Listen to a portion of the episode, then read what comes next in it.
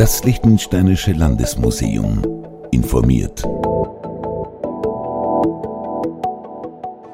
Herzlich willkommen zu einem weiteren sehr spannenden Podcast des Liechtensteinischen Landesmuseums. Heute darf man Ni Hao sagen, was auf Chinesisch Grüß Gott heißt.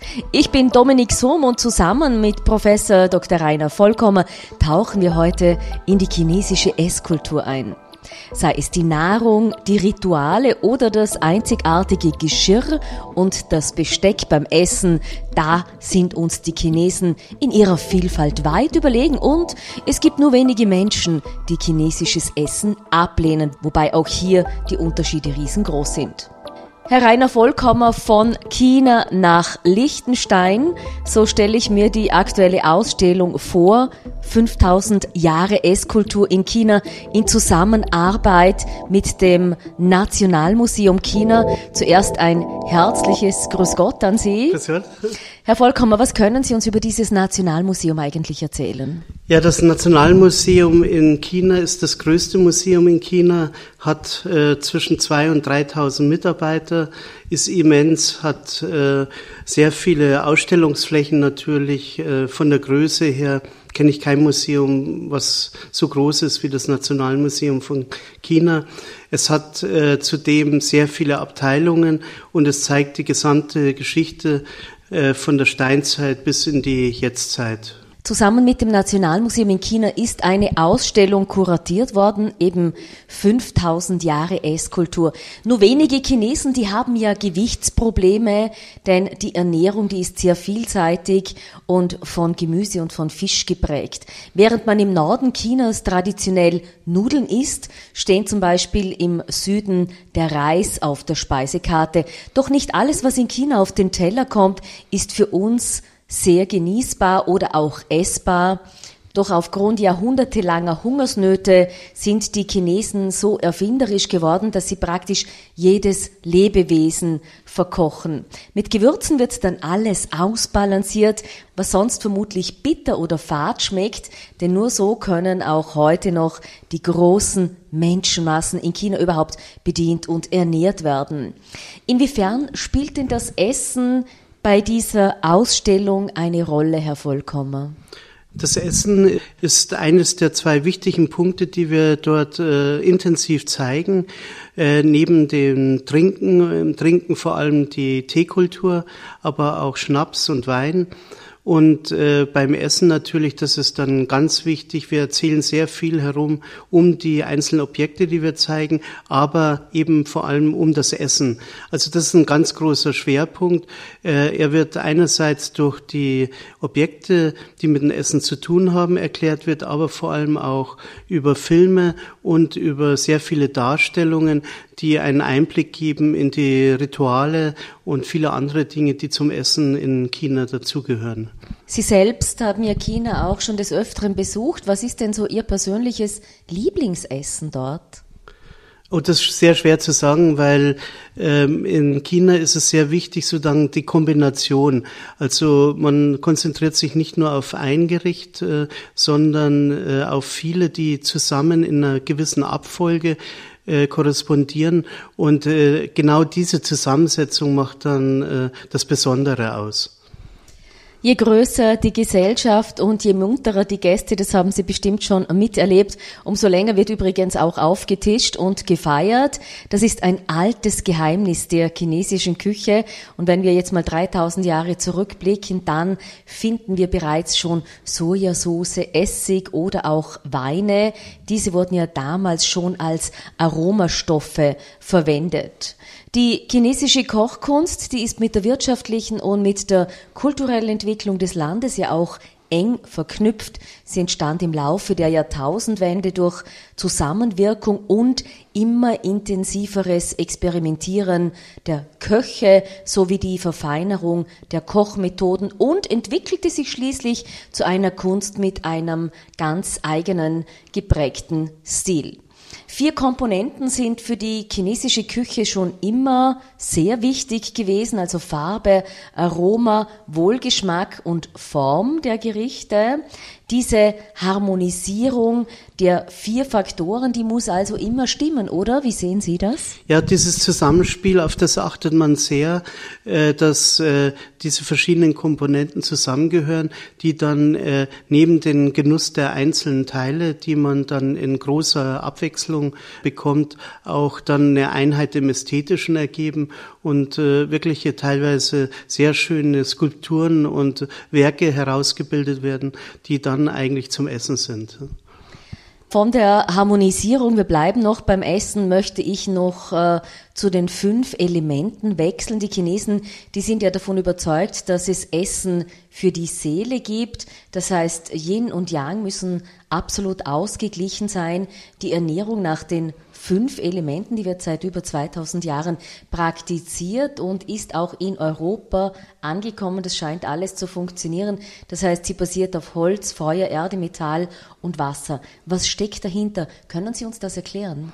Hinter dem Ganzen steckt eine große, lange Philosophie und wir müssen uns vorstellen, Yin und Yang, also das äh, äh, zwei Gegenpole, die aber sich so dann wieder ergänzen, dass es eine wichtige Einheit bildet. Das wird zum Beispiel dann beim Essen ausgedrückt, dass es immer äh, warme und kalte Speisen abwechselnd gibt oder dass es bestimmte Formen von Gemüse gibt, die sich abwechseln dann mit äh, Fleisch. Also eine ganz große Variation, gegensprüchliche äh, Dinge eigentlich zunächst, die aber in der Kombination zusammen dann eben auch ein Wohlfühl geben. Gleichzeitig sind die Zahlenspielereien natürlich ganz wichtig, wie zum Beispiel die fünf Elemente. Die fünf Elemente werden dann fünf Epochen zugeordnet. So wie wir die äh, Sternzeichen haben in der Deutung, so haben Sie äh, die zwölf Jahreszeichen. Äh, alle zwölf Jahreszeichen stehen zusammen mit, mit den fünf Elementen.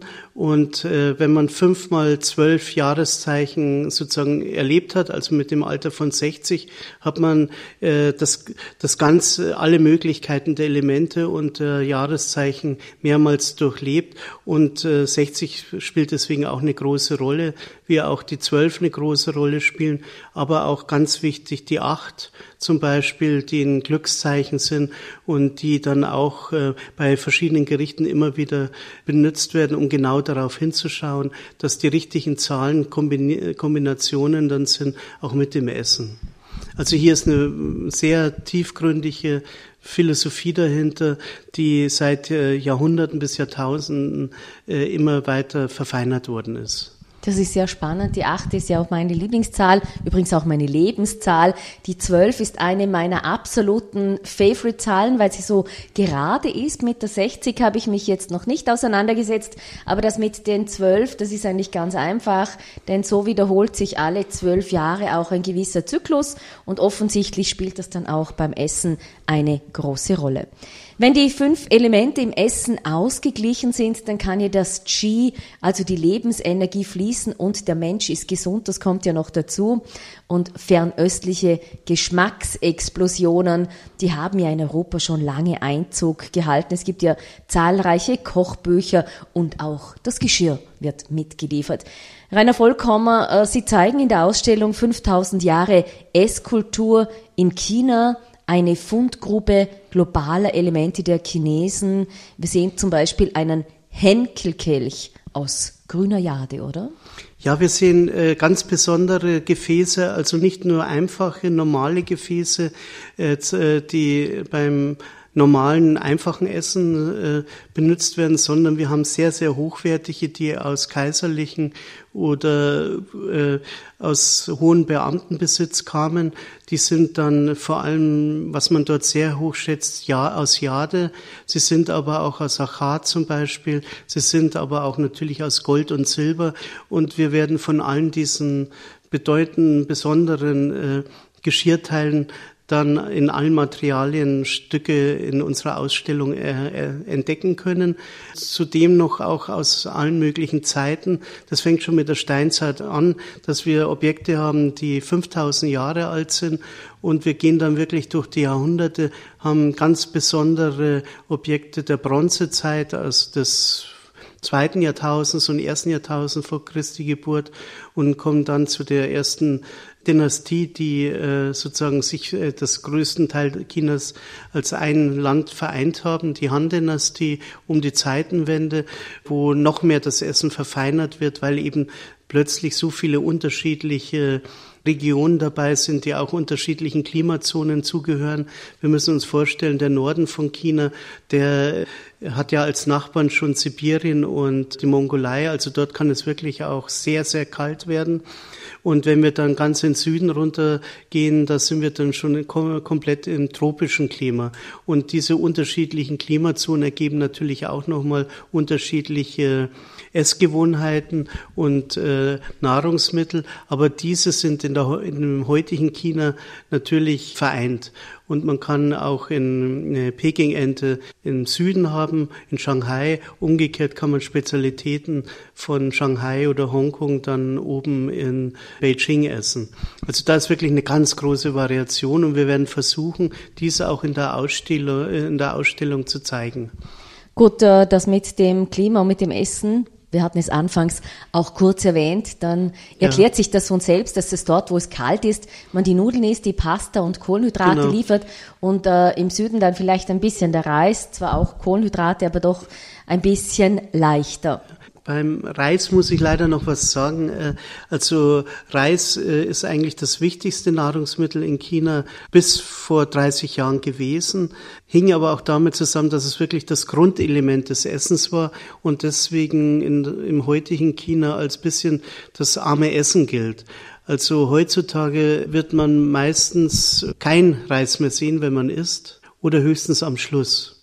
Das ist noch sehr interessant, denn bei mhm. uns wird der Reis immer teurer. Für alle, die in den Lebensmittelgeschäften unterwegs sind, also was ich mich erinnern mag, würde ich fast sagen, ein Basmati-Reis mhm. oder ein, ein normaler Langkornreis ist in den letzten fünf Jahren bestimmt um das Doppelte angestiegen.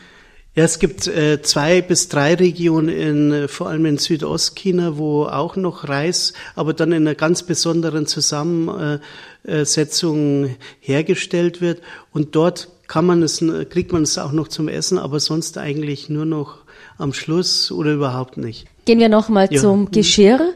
Steingut hat ja die chinesische Küche ganz besonders geprägt und besonders bei den Teeservisen, da gibt es mehr als ausgefallene Fundstücke.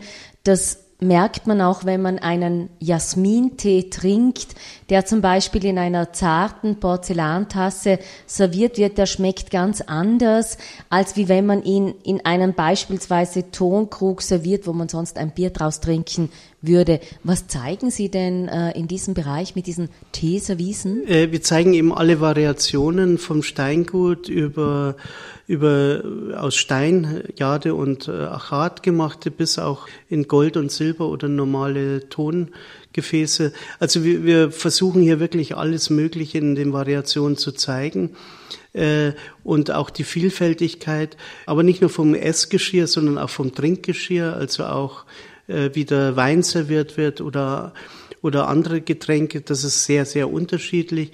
Wir zeigen äh, zudem aber auch zum Beispiel wie Getreidespeicher damals vor 2000 Jahren äh, ausgesehen haben durch Objekte, die das zeigen. Auch die Maße, die es gegeben hat. Natürlich hatten die auch Einheitsmaße, um eine Gewichtung zu setzen. Also wir zeigen hier wirklich eine ganz große Variationsbreite und ich glaube, da ist für jeden was Interessantes dabei. Nun haben wir das Essen, die Harmonie, die fünf Elemente und das Steinzeug der chinesischen Küche ein bisschen angeschaut. Eine bekannte Frage, die immer offen bleibt. Haben die Chinesen die Paste erfunden oder nicht? Also es scheint so zu sein, dass es wahrscheinlich so ist. Und es ist eben die Taiwan selbst, wie gesagt, die kommen eher aus dem Norden und angrenzend war das dann auch in, in der Mongolei oder in Zentralasien hat man die bekommen. Aber so wie es aussieht, äh, ist das eine der frühen frühen fünf Elemente der chinesischen äh, Kochkunst. Und wir müssen uns vorstellen, da war immer Reis dabei, da war äh, Soja dabei, da war Weizen dabei und äh, gleichzeitig noch Hirse. Also verschiedene Grundelemente, aber das Wichtigste war, je nachdem, wo man in China aufgewachsen ist, eben Reis oder, oder Pasta, Nudeln.